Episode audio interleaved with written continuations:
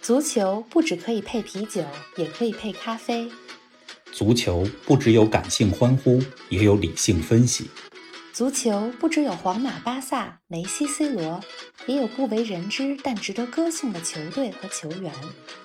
足球不只是九十分钟的体育比赛，可以贯通世间万象，纵横五洲四海。足球小世界，世界大球场，一杯咖啡的时间。陪你聊足球，但不止于足球。听众朋友们，大家好，欢迎来到新一期足球咖啡馆。上周呢，马拉多纳的特辑节目播出之后，有听众朋友们给我们留言，说是掉着眼泪听完了那期节目。马拉多纳已经离开这个世界一周多的时间了，冯老师怎么样？你的情绪缓过来一些吗？啊，过去一周里，我也通过挺多的文章、故事、影像的资料，在回顾马拉多纳。嗯，应该说，希望更多的去了解马拉多纳吧，嗯因为我们没有经历过他踢球的那个年代。是的，啊，我觉得人就是这样，你越是没有看到过他踢球，这越种神秘想感 越是促使我们想办法，呃，走进那个年代和他踢球的那个，呃，足球世界。没错。啊，上个周末的世界足坛，实际上全球各地的球员们也通过各种方式来纪念马拉多纳。嗯，比你如会呢看到在英超、在欧冠、在嗯各种各样的赛事，包括在亚冠，嗯啊，开场之前，呃，也都有马拉多纳的纪念仪式嗯啊。尤其在英超嗯，大家是六十秒都在鼓掌的方式来追忆马拉多纳，而不是默哀。是的，其实也是在呃致敬一个伟大的球员和一个这个他踢球的伟大的年代吧。对，对，尤其是包括在西甲啊，巴塞罗那的梅嗯西进了球以后，还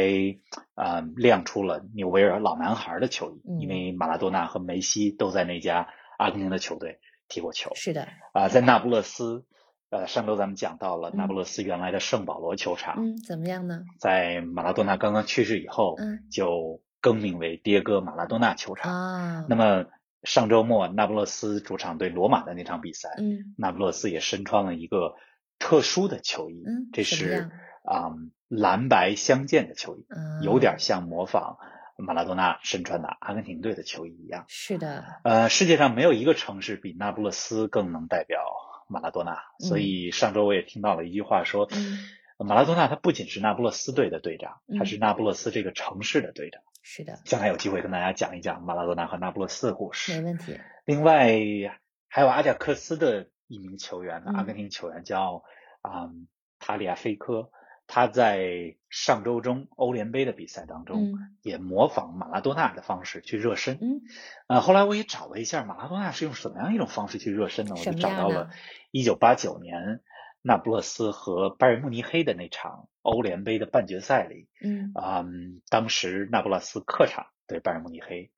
拜仁慕尼黑是欧洲的强队了。嗯呃，但是那不勒斯，尤其是马拉多纳，并没有被拜仁慕尼黑吓到，嗯，在开场就是开场之前的热身当中，球场当中放着音乐，那马拉多纳一边跟着音乐嗯跳舞，一边颠球，非常的随 性。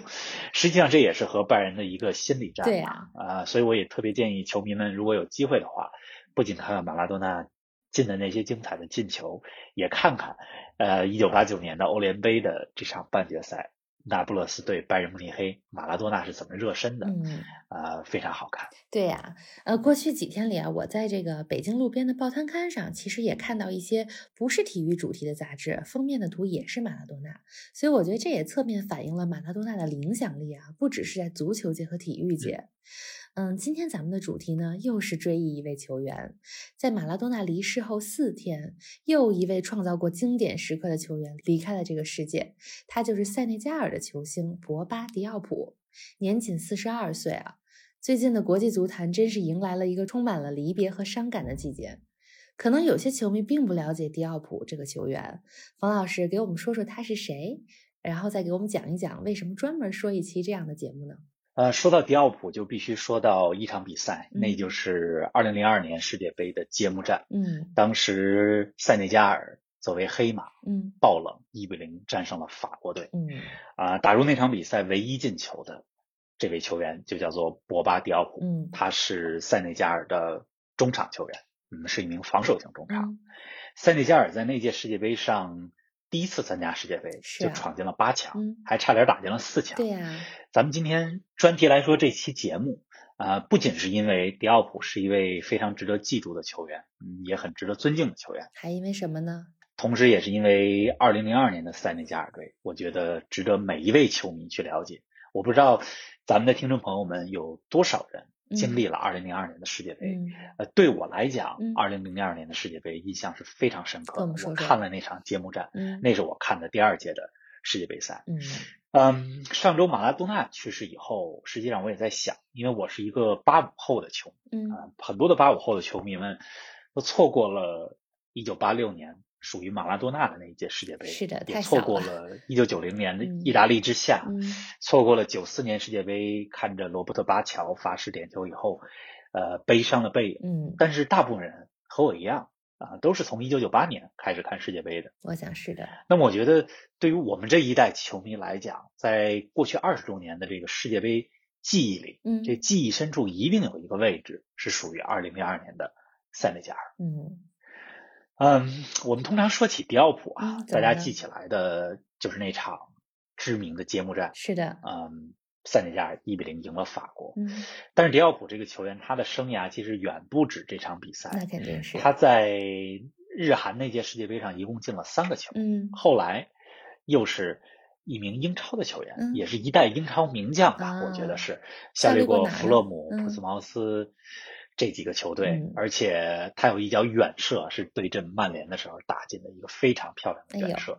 呃，在英超回顾往年精彩进球的时候，嗯经常会看到迪奥普的这脚世界波。嗯呃，所以有很多人把他比作是曾经的法国中场维埃拉。 啊，哎呀，一晃这个二零零二年世界杯已经过去将近二十年的时间对了。呀但是我觉得刚才讲到啊，那场揭幕战，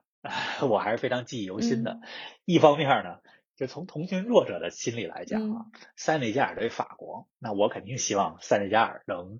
创造点奇迹吧。战胜一下强队，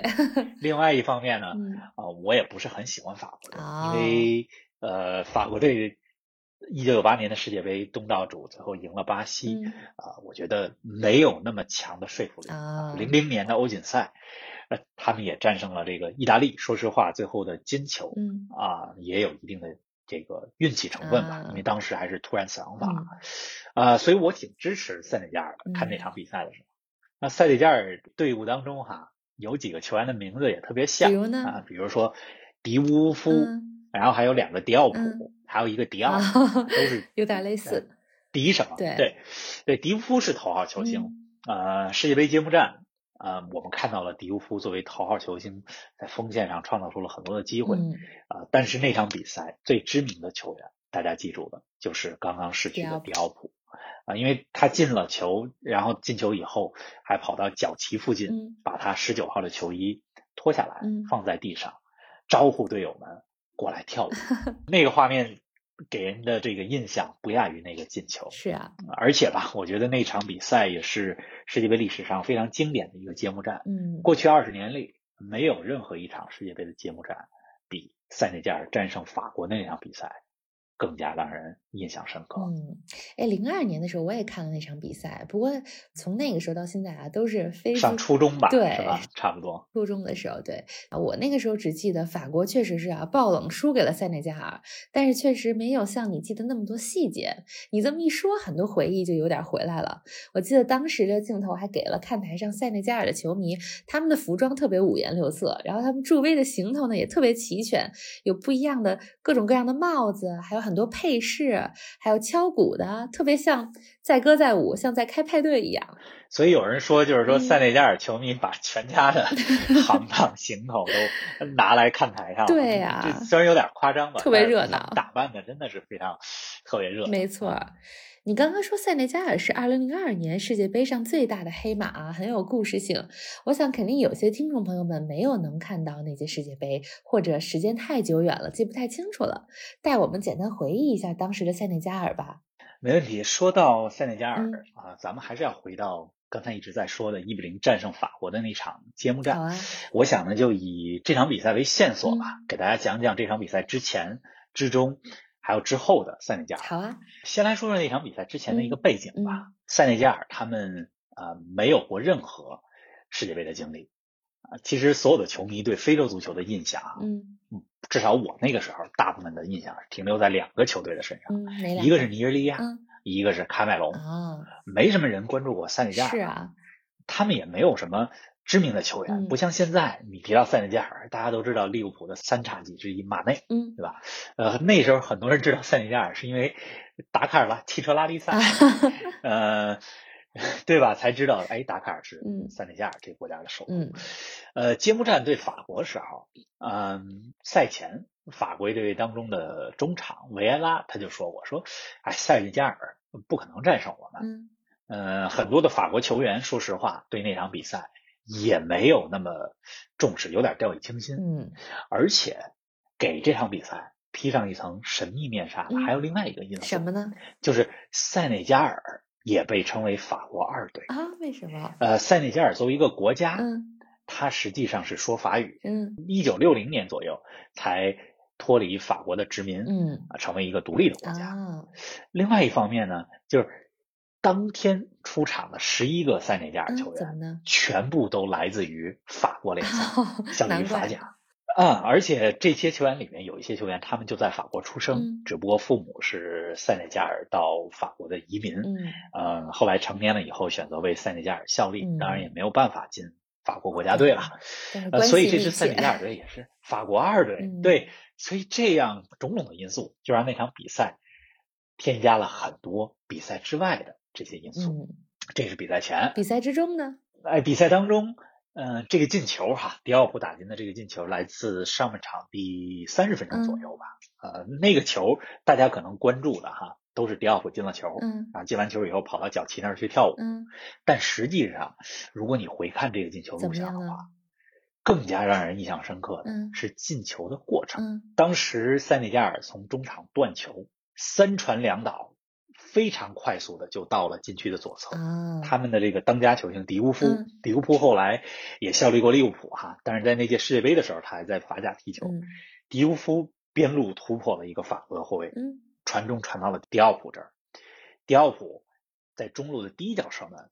被法国的光头门将巴特兹给扑出去了。嗯然后他倒在地上，补射，用脚把球推进了球门。啊，我们来听一下迪奥普进这个球的时候的实况解说。 And it's Jokayev who gets caught in possession here.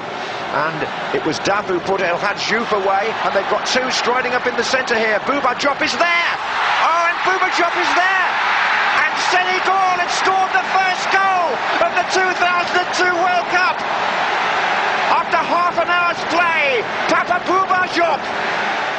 所以后来塞内加尔的教练，哎呀，而且塞内加尔的主教练当时也是法国人，嗯 梅祖。他怎么说？他说：“哎，迪奥普这进球不是一个特别漂亮的进球，甚至有些踉踉嗯有跄点跄，悬，嗯但这球足以载入历史史册。嗯因为在这场比赛当中，哈，呃，塞内加尔的机会实际上并不是很多。嗯啊、法国队有很多次的机会，像亨利、像对特雷泽呀盖，呃，都打中过塞内加尔球门的门框。嗯呃，要么是被塞内加尔后卫和门将顽强的防守给阻挡住了嗯啊、要么是刚才说到的，就是运气不好打中门框。嗯法国整场比赛都没有进球，最后啊塞内加尔一比零赢了，全世界都惊呆了。是啊，那我为什么刚才在给大家描述了那个进球的从中场断球到进球的整个过程？嗯因为那个进球所打出来的经典十秒钟完成进攻的闪击战，哇塞贯穿了塞内加尔那场比赛之后的几场世界杯比赛，啊，进攻的方式和嗯过程非常的经典。嗯，对呀、跟我们说说这比赛之后呢？这比赛之后，你想赢了法国， 塞内加尔整个国家都疯了。肯定的，赢了法国是什么队？法国是上一届的世界杯的卫冕冠军，嗯还是二零零零年欧洲杯的冠军。嗯那塞内加尔信心大振以后，后边两场小组赛啊，分别战平了小组赛里边另外两个也不弱的对手，嗯一个是丹麦队，一个是乌拉圭队，啊以小组第二的身份出现。嗯小组第二十六进八，他们对上了谁呢？嗯对上了瑞典队。嗯这个瑞典队在那届世界杯当中和阿根廷队、英格兰队、尼日利亚队三支强队分在啊，了一组。是的，是的，但是瑞典硬是获得了小组第一。很多中国的观众们记得说，哎呀，阿根廷小组被淘汰了，巴蒂斯图塔的眼泪，对呀、这眼泪谁造成的呢？就是瑞瑞典 造成的。嗯，塞内加尔对瑞典，在那场比赛当中，塞内加尔二比一赢了，而且是塞内加尔有一个球员叫卡马拉，嗯他进了俩球，嗯绝杀的那个球是加时赛当中打进的，让瑞典突然死亡，嗯，进了八强。那个时候的瑞典队当中有两个当家前锋啊，一个是拉尔森老将，之前嗯咱们讲瑞典足球的时候讲到过三次退役，嗯还有一个是小将二十一岁的伊布拉希莫维奇。啊，伊布在那场比赛中也错过了一个绝杀的机会，嗯有点毒。嗯， 那时候伊布二十一，今年伊布刚刚过了三十九岁是的啊生日，哎，所以这个又串起来了。嗯塞内加尔就赢了瑞典，进到了八强。嗯八强这可是平了非洲球队在世界杯的最佳战绩。是，啊，上一个八强球队是一九九零年米拉大叔带着的喀麦隆嗯进了八强。嗯那塞内加尔还有可能进四强呢，因为八进四的比赛里，他们对的也不是一个特别强的球队，嗯土耳其队。啊，还有结果那机会场比赛全场零比零、嗯但是很遗憾，在加时赛当中被土耳其的一个球员，我那个人的名字我还记得，叫伊尔汗。啊，啊，头发还有点长，呃，金球绝杀，嗯，塞内加尔挺可惜，遗，憾的没能创造历史，没能进到四对啊强。呀，但是作为第一支参加世界杯的球队进到八强，嗯这已经是震惊世界了，这个成绩非常耀眼了所。有人都认识了塞内是加的尔，。对，嗯，对，听起来就非常的荡气回肠啊！如果我没记错的话，世界杯历史上其实一共有三支非洲球队进入过八强，像你说的九零年的喀麦隆嗯，零二、年的塞内加尔，好嗯像还有一零年有加纳，对吧？对，和另外两支同样辉煌的非洲球队比起来，塞内加尔这二零零二年的世界杯之旅有什么特别之处或者相近之处吗？哎，林子相当可 以、啊，呃，能把三支进入到世界杯八强的球队串起 来，相当不容易。想起来了，一个是刚才咱们说到的这个塞内加尔和一九九零年进到八强的喀麦隆，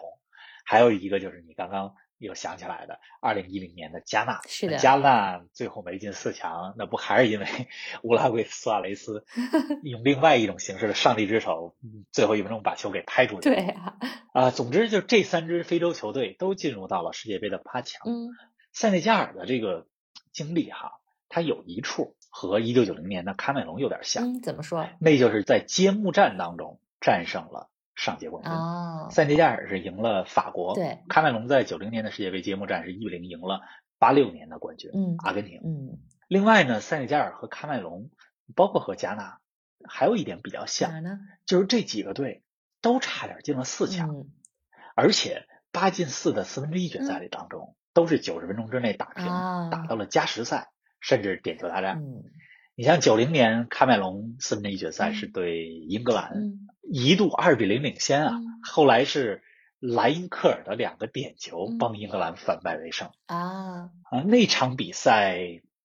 喀麦隆就差点战胜英格兰，嗯嗯，而且那场比赛就是在那不勒斯举办的，嗯，比赛的球场就是刚刚改名为马拉多纳球场的前圣保罗球场。啊那二零一零年加纳也是八进四的比赛，最后打到了加时，打到了点球大战，嗯加纳遗憾的输给了乌拉圭。所以塞内加尔、喀麦隆和加纳这三个队都是八进四的时候险些进到四强，嗯，历史总是惊人的相似。但是因为各种各样的原因，包括运气的原因，最后没进 去。嗯但是呢，塞内加尔和另外两个队，我觉得又有一些不一样。嗯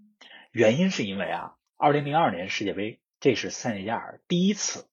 世界杯的征程。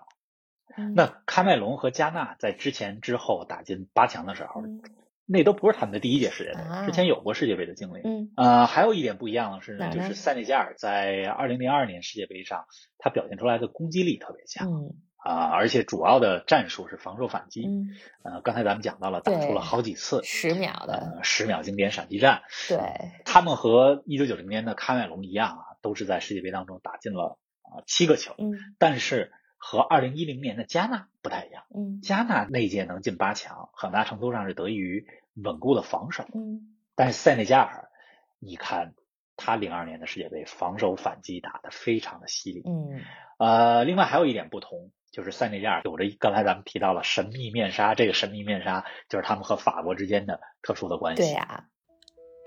您正在收听的是《足球咖啡馆》，一杯咖啡的时间陪你聊足球，但不止于足球。欢迎在各大音频平台关注我们的节目，同时欢迎关注冯老师的足球评论公众号“冯球必侃”，让我们一起聊球、砍球、追球。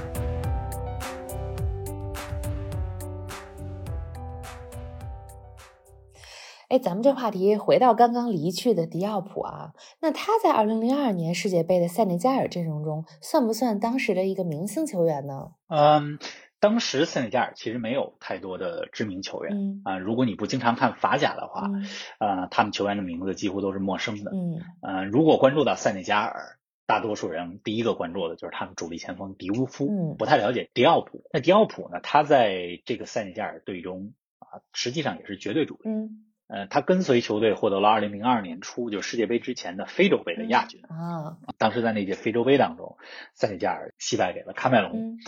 那迪奥普呢，他是一个防守型中场，嗯但是非常愿意前插助攻。嗯，你看对法国队的那个进球，你就能看出来，他往禁区里助攻的意识非常强。对，呃，包括小组赛第三场对乌拉圭的那场比赛，嗯迪奥普进了另外两个球，他在那届世界杯当中一共进了三个球嘛。嗯当然啦，作为一个防守型中场，他主要的呃能力是在中场的这个防守缠斗能力。嗯呃，他踢英超的时候，曼联的中场那斯科尔斯就曾经说过啊，嗯，怎么说说？哎，你你要和迪奥普有身体接触，呃，去抢球，那就是浪费你 时间，因为你不太可能抢得过他。啊，哎，说到斯科尔斯对他的评价啊，我想起节目开头你还提到了，说迪奥普也算是英超名将，那他在英超留下了哪些印记呢？迪奥普是英超名将，嗯他有个外号啊，这叫英什么超的队友给他起的， 嗯叫 衣柜，呃为英什么文是 wardrobe，、嗯什么意思？因为他体格特别大，嗯非常高大，嗯呃，有一米九五左右吧，啊，呃，再加上性格特别憨厚，嗯呃，经常能给全队其他球员带来欢乐，啊，呃，所以别人就管他叫衣柜，就 是还大衣挺柜。逗哎，呃，他自己也非常喜欢这外 号。嗯，迪奥普在英超踢球的时候，那嗯个时候英超还没什么塞内加尔球员，不嗯像现在啊，一提到英超，马内啊，呃，还有其他很多名的塞内加尔球是员的。，当时在英超效力的塞内加尔球员，一个是这个迪奥普。嗯啊，还有一个比较出名的就是效力利物浦的迪乌夫，嗯当然，迪乌夫也是一个比较有争议的人物嗯啊。据说在效力利物浦的时候，还跟当时的利物浦的这个后来队长杰拉德有过一些争执。啊，有过冲突，咱们回到这个迪奥普，好啊，对迪奥普，他是一个在英超比较受欢迎的球员，嗯除了性格非常好之嗯外，他留给人们几个比较印象深刻的时刻啊。嗯一个呢，就是之前咱讲到的打进过曼联球门一脚世界波的远射，是的而且那一脚世界波的远射打出了罗伯特·卡洛斯式的这个风格。啊这，什么风格呢？用外脚背嗯抽这个球，然后你看这个球都快绕出到这个球门范围之外，很好然后看快的到球门的时候又拐进去了。嗯对，所以这个内角射门，经常有人把这球跟 罗伯特·卡洛斯在九七年 嗯巴西对法国队的比赛当中进的那个外脚位进球相比。啊另外呢，咱们说他跟塞内加尔进了2002年世界杯的八嗯强，这是一个黑马奇迹。嗯那他效力英超的时候，实际上也跟英超当时一个不太强的球队、嗯普斯茅斯嗯怎么在样效力呢这个队期间夺得了足总杯的冠军，哦也是一个黑马是奇迹。啊迪奥普他现在啊，我那天还查了一下，就是在英超效力过的塞内加尔球员翻，翻你的小本儿，对他现在在英超所有出场过的塞内加尔球员里面，出场次数还排在第七位，啊，呃这是一个相当高的排名了。嗯那当然了，这个在英超当中啊、有着塞内加尔血统的出场次数最多的球员嗯啊、实际上是两个法国的名将、嗯维埃拉和埃弗拉，啊这两个人都有着塞内加尔血统。嗯反正总之，在一定意义上吧，嗯我觉得迪奥普他在英超踢球的那几年，虽然没效力强队。嗯但是迪奥普这批球员嗯开创了塞内加尔球员在英超效力的先河。嗯，从他开始。哎，咱们这个话题，嗯嗯，再说说塞内加尔的国家队吧。二零零二年世界杯之嗯后，他们我感觉像消失了一样啊，很长一段时间没再进过世界杯，好像直到二零一八年才第二次进来。俄罗斯世界杯，对，那对这十六年的等待还挺长的呀。嗯，对，也有人把2002年的塞内加尔这个黑马奇迹比作是昙花一是现。啊，他们那届世界杯进了八强以后，大家对他们给予了非常高的期待。嗯但是呢，在那届世界杯之后，连续三届世界杯预选赛，他们都没从非洲区打出来。嗯，怎么回事？呃，在他们缺席世界杯的这十六年里边呢，嗯呃，在非洲一些实力远比塞内加尔要弱的球队嗯都参加过世界杯决赛圈，啊比如说像多哥、嗯像安哥拉。嗯，呃，我觉得这个足球呢，它确实有这么一个规律。怎么呢？之前节目里面咱们也提到过，嗯这个球员啊，他不是一个一个出，是他啊是一批一批的出。嗯，有时候很多年都没好球员，对啊呀有时候一批出来好多好球员。可能都赶一块儿 了。那二零一八年左右的时候，嗯塞内加尔就出了一批好的球员，嗯包括了马内、库里巴利、库亚特、格耶、萨尔等等，嗯这些球员都效力于五大联赛。嗯，呃，而且和十六年前零二年那届世界杯不太一样的是，怎么呢？零二年的世界杯基本全队都是来自法甲的球员，啊，但是二零一八年参加俄罗斯世界杯这的次时候呢？最多的效力的国家是效力于英超联赛，啊，所以 这个转化还挺有意思。是。啊，那在二零一八年世界杯上呢，塞内加尔也挺不走运的。嗯他们小组赛当中，实际上三场打完了以后，和嗯日本队积分、净胜球、进球数完全相同啊啊嗯都是一胜一平一负。嗯，然后呢？到最后只能比什么呢？比公平竞赛分啊儿来决定是日本出线还是塞内 加尔出线。但是因为为塞内加尔哎太难了，得的黄牌多，嗯所以公平竞赛分就少。对呀所以塞内加尔就没进十六强，嗯日本就进了十六强。对呀、哎呀，我觉得反正以塞内加尔现在的这个这批球员的实力啊，二零二二年世界杯啊，还是很有机会进决赛圈的。嗯，很有希望啊！哎呀，这期节目又快到尾声了，咱们这次呢追忆了一位球员，同时呢也回忆了一段世界杯历史上非常独特的黑马故事。所以，关于迪奥普和塞内加尔，黄老师在节目结束前还有没有什么想跟大家分享的呢？嗯，我们总说啊，关注一支球队还有一位球员，不能只看一场比赛。是的但，是足球就是这样，嗯，往往让我们记住一个人、一个队的，哎，有可能就是一场比赛，是的，一个进球。嗯呃，二零零二年世界杯揭幕战对我来讲是非常经典的一个揭幕战、嗯啊，我觉得值得每一个球迷吧去了解。重新回顾一下，也正是因为那场比赛，嗯正是因为那个进球，我们才认识了塞内加尔足球，嗯我们才认识了迪奥普。呃，我相信很多像现在大家看到的塞内加尔的名将，嗯比如说利物浦前锋马嗯内，他们也是受到了那一届世界杯赛的影响，嗯塞内加尔的这个黑马的奇迹，是的所以才更加坚定的走上了足球的道路，成为了一个职业的球员。嗯，一股无形的力量，没错，所以那场比赛和二零零二年的塞内加尔，我觉得都是不可复制的。没错，很遗憾，博巴迪奥普在四十二岁的时候就离开了这个世界。嗯，呃，上一周也是国际足还很年坛轻非呢常悲伤的一周，是的，但是我觉得他留下的，包括塞内加尔留下的，都是一个值得我们任何时候都拿出来再去回味的一段黑马的奇迹。是的，嗯，这两周呢，国际足坛确实发生了很多事情。我们希望博巴迪奥普的名字呢，能够被更多的球迷记住，希望当年的塞内加尔被更多的球迷回味。当然了，非常期待未来的世界杯赛中还能有这样让人难忘的黑马故事出现。好啦，黄老师，期期待着下一期给我们带来一个新的主题。那咱们不见不散。不见不散。